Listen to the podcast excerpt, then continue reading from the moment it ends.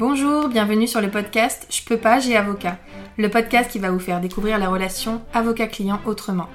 Nous sommes Anaïs Goulpo et Sarah Kébir, avocates associées dans le cabinet Wave Avocat, et notre but avec ce podcast est de rendre l'avocat accessible. Ici, vous trouverez des discussions, des partages d'expériences, voire des confidences, mais aussi des réponses concrètes à vos questions juridiques dans nos domaines. Grâce à un langage adapté, des réponses claires et de la bonne humeur, nous espérons pouvoir répondre à vos questions et inquiétudes et peut-être vous donner une nouvelle vision de l'avocat.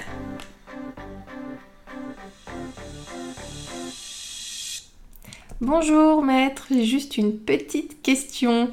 Ou alors dis-moi toi qui es avocat, j'ai une petite question. Alors ça, il faut savoir que c'est notre quotidien, qu'on soit au cabinet, entre amis, au sport, au resto ou même en Uber. C'est déjà arrivé à Sarah, véridique. Euh, du fait qu'on soit avocat, c'est une profession très prestigieuse, on a un grand nombre d'années d'études et ça laisse un peu à penser qu'on a la science infuse. Alors, spoiler alerte, ce n'est pas le cas. Et ça nous a donné envie de faire un épisode consacré à cette question pour vous expliquer et peut-être vous permettre de comprendre pourquoi ce n'est jamais une petite question. On peut faire plusieurs parallèles et notamment le plus parlant, c'est celui du médecin généraliste à l'égard du médecin spécialiste. Ce sont deux professions avec beaucoup d'études qui ont, qui ont toutes les deux un certain prestige. Euh, mais par contre, si vous avez un problème à la vésicule biliaire ou au cœur, vous n'irez pas voir votre médecin traitant. Il va vous orienter vers un spécialiste. Vous ne vous contenterez pas d'appeler le secrétariat de votre médecin généraliste pour dire j'ai une petite question sur tel traitement. Euh, c'est un traitement que m'a donné mon spécialiste. Donc oui, le médecin a les capacités de comprendre votre question, peut-être d'y répondre, d'adopter un raisonnement, mais il ne pourra pas répondre du tac au tac. Et fort heureusement. C'est pareil pour l'avocat, on saura de quoi vous êtes en train de nous parler, on aura des capacités de comprendre, des capacités pour raisonner, peut-être même pour vous répondre, mais là encore une fois, pas du tac au tac. C'est ça qui, est, qui fait un petit peu la, différence, c'est-à-dire que euh, sous prétexte, entre guillemets, qu'on est avocat, c'est comme si euh, l'avocat devait tout connaître, comme si il était évident qu'après tant d'années d'études, et après un tel titre, on devait tout savoir. Donc oui, c'est vrai, on fait beaucoup d'années d'études. Je crois qu'Anaïs est en train de démontrer ô combien ça a été long pour elle. Ça a été long. ça a été de nombreuses années, donc minimum, enfin, la dernière fois on m'a demandé, finalement j'ai pas, j'ai pas compté, mais euh, j'ai compté du coup vu qu'on m'a demandé, et j'avais compté que j'en étais à 7 années, euh, du moment où j'ai commencé la fac de droit jusqu'au moment où je suis devenue avocate. Donc ça fait 7 euh, ans. On a déjà 5 années ou 4 années de fac, en général 5, et ensuite on a tout ce qui est vraiment euh, l'école des avocats qui dure environ 2 ans. Voilà, donc c'est pour ça qu'on arrive à 7 ans. Donc 7 ans, on peut se dire c'est quand même énorme, ça veut dire qu'en 7 ans on a eu le temps de tout voir, de tout connaître. Mais non, puisque le droit est infiniment grand. Euh, tous les sujets de votre vie, tous les sujets de nos vies à tous sont traités par le droit. Euh, c'est-à-dire qu'il y a des droits vraiment extrêmement spécifiques, comme il y a des droits que tout le monde connaît, comme euh, les nôtres, hein, principalement, les droits de la famille, les droits du travail, mais on a d'autres droits vraiment de la propriété intellectuelle, du droit animalier, du droit aérien, du droit équin. Voilà, on a vraiment tous les droits qui existent. Et donc évidemment qu'on n'étudie pas l'ensemble de ces droits à la fac ou à l'école des avocats. On ne peut décemment pas tout connaître. En plus, sur ces droits-là, il y a des réformes incessantes, donc c'est de la même manière, c'est impossible de rester à jour de tous ces droits.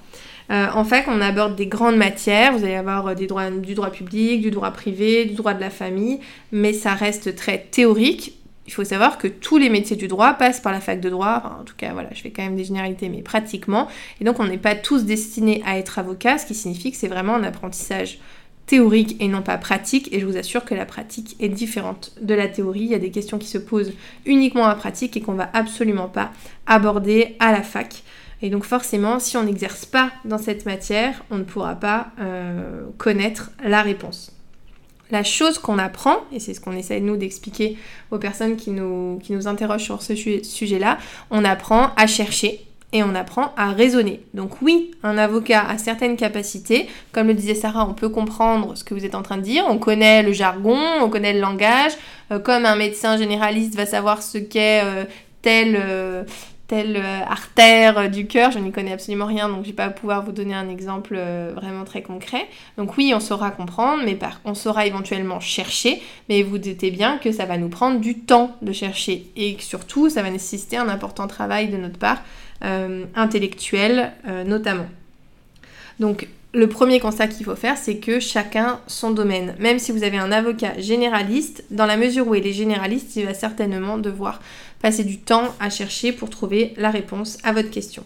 Et j'ai même envie de dire que même pour les spécialistes, par exemple comme Sarah et moi qui sommes spécialistes, même dans notre spécialité, même dans notre domaine, même quelque chose d'aussi banal entre guillemets qu'un divorce peut poser des difficultés auxquelles nous ne pouvons pas répondre du tac au tac non seulement d'un point de vue théorique, c'est-à-dire qu'il va falloir potentiellement revérifier telle règle qui a subi une réforme, ou revérifier les dernières jurisprudences, par exemple, en la matière. Une jurisprudence, c'est une décision de justice qui a été prise par un autre tribunal, et donc ça oriente euh, les tribunaux sur telle ou telle euh, décision qui pourra être prise, et ça nécessite parfois qu'on fasse à nouveau des recherches sur une question à laquelle on a déjà répondu euh, plusieurs fois. Donc même dans notre domaine, ça peut être théorique, mais ça peut aussi être pratique, c'est-à-dire que votre dossier a une spécificité, tout le monde, tous les dossiers ont des spécificités qui font que ça devient beaucoup plus complexe qu'une seule réponse à une question.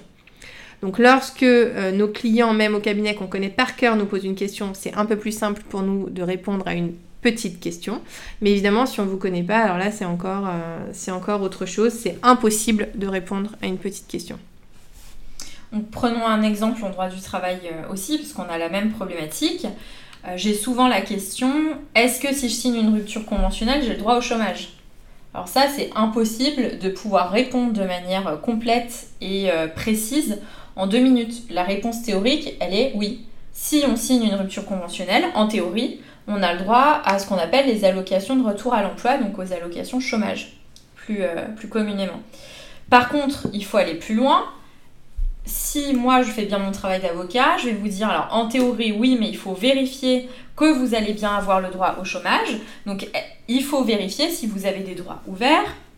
Ou bien est-ce que euh, vous allez toucher 0 euros par mois Parce que si je vous dis oui, euh, vous pouvez signer, en signant une rupture conventionnelle, euh, on a le droit au chômage, et que vous la signez et que vous vous rendez compte que vous percevez 0 par mois, là vous allez être un peu moins satisfait de la réponse à la question qui devait prendre une minute.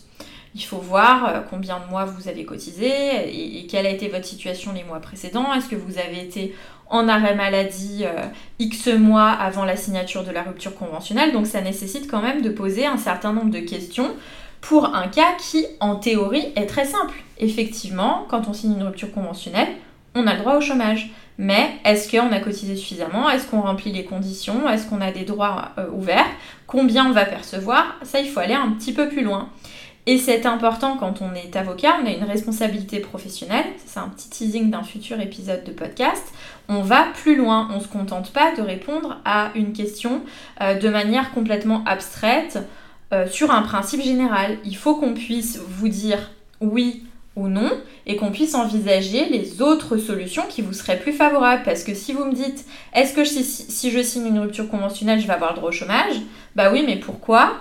Euh, et dans quelles conditions et qu'est-ce qui se passe. Et en prenant en compte la situation de manière plus globale, peut-être qu'on va avoir euh, une réponse qui vous sera plus favorable parce qu'on va aller plus loin.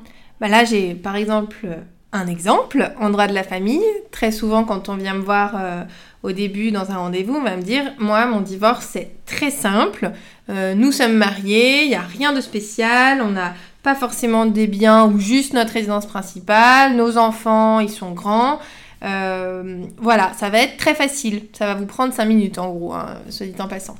Et quand je pose plus de questions, quel est votre régime matrimonial? Quand je vais demander mais qu'est-ce qui s'est passé pendant votre vie? Et combien vous gagnez, combien gagne votre époux, on va aborder des questions auxquelles la personne qui est venue voir n'a peut-être pas pensé, par exemple à la prestation compensatoire. Donc ça, on a une vidéo hein, sur notre chaîne YouTube Je peux pas, j'ai avocat qui s'appelle Tout savoir sur la prestation compensatoire, si vous voulez en savoir un petit peu plus.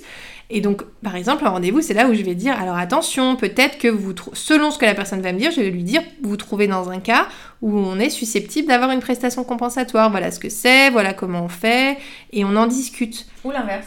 Ou l'inverse. Donc ça, c'est important aussi de se dire que nous, on a l'habitude de certaines choses, on va plus loin et vraiment, même si vous avez l'impression, la sensation euh, que votre cas est totalement similaire à un autre, en fait, c'est faux. De la même manière, petite... Euh, petit aparté, euh, lorsque vous nous dites mon ami m'a dit que ou il est arrivé à la même chose à un ami, typiquement pour la pension alimentaire, mais mon ami qui a lui aussi deux enfants ne paye pas ce prix-là, mais paye deux fois moins que ce que vous m'annoncez, il est grandement probable que votre ami ait une situation euh, totalement différente, soit lui, soit son ex-femme, soit ses enfants, euh, soit qu'il a des choses que vous ne savez pas. Euh, et du coup, c'est pas aussi simple que ça. Voilà. De la même manière qu'on n'a pas la science infuse, votre cas n'est pas aussi simple que ça. En droit du travail, on a la même problématique concernant les conventions collectives.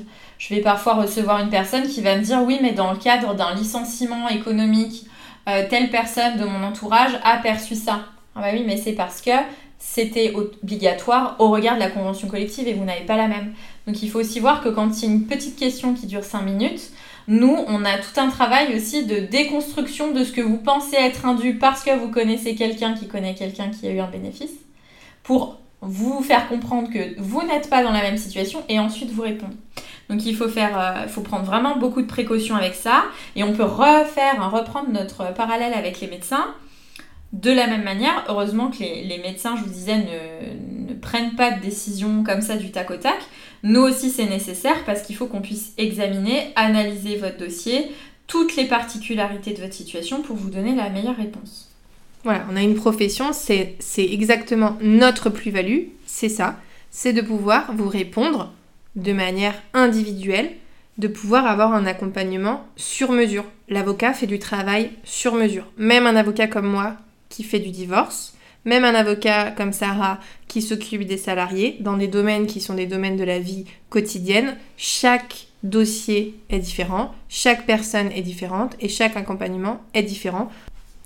Par exemple, il faut quand même savoir que quand les gens nous appellent, comme ça en général en ayant juste une petite question, avant de nous appeler, évidemment, ils ont d'abord cherché sur Internet.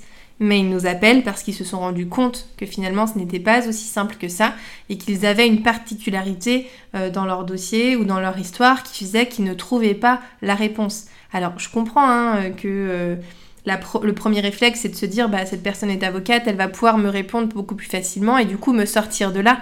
Mais en fait, de la même manière que vous avez eu du mal à chercher l'information sur Google, c'est parce que ça nécessite un examen et un examen qui devra être plus long que ces simples 5 petites minutes. Et par rapport à ça, je voulais aussi en venir que imaginez si nous avons 10 euh, personnes qui nous appellent comme ça en une journée à chaque fois 5 euh, minutes, ça nous mobilise un temps important de travail au détriment de nos dossiers. Et ça sans pouvoir donner une réponse qui soit fiable et complète, parce que dans cette hypothèse, on va vous inviter à prendre rendez-vous en vous expliquant que euh, ça nécessite des recherches et en essayant de vous donner quand même un élément qui est à prendre en compte et qui euh, traduirait la spécificité de votre dossier. Donc d'ailleurs, ça ne prend jamais 5 minutes. 5 minutes, ça passe très vite. Donc même pour euh, dire bonjour, demander ce qui se passe et puis expliquer qu'on ne peut pas répondre en 5 minutes, ça prend plus de temps que ça. Donc finalement, effectivement, on n'a pas la science infuse et l'avocat n'a pas la science infuse et on en profite pour passer un petit message à nos amis, à notre famille. Ne nous posez plus des questions qui durent 5 minutes pendant les repas euh, familiaux du dimanche. Puisqu'on ne sera pas en mesure de vous répondre. C'est pas de la mauvaise volonté. De la même manière que ceux qui nous appellent en pensant éventuellement que tout ce qu'on souhaite c'est facturer, ça n'est pas le cas, c'est juste que vraiment on ne peut pas répondre à des petites questions. Sans réfléchir. Sans réfléchir. À bientôt. Merci d'avoir suivi ce podcast. Pour nous soutenir, n'hésitez pas à nous laisser une note et un commentaire sur les plateformes de podcast. Vous pouvez également nous retrouver sur les réseaux sociaux, Facebook, Instagram, LinkedIn et YouTube. N'hésitez pas également à nous laisser vos commentaires et avis. Nous vous laissons tous les liens sur les notes du podcast. À bientôt.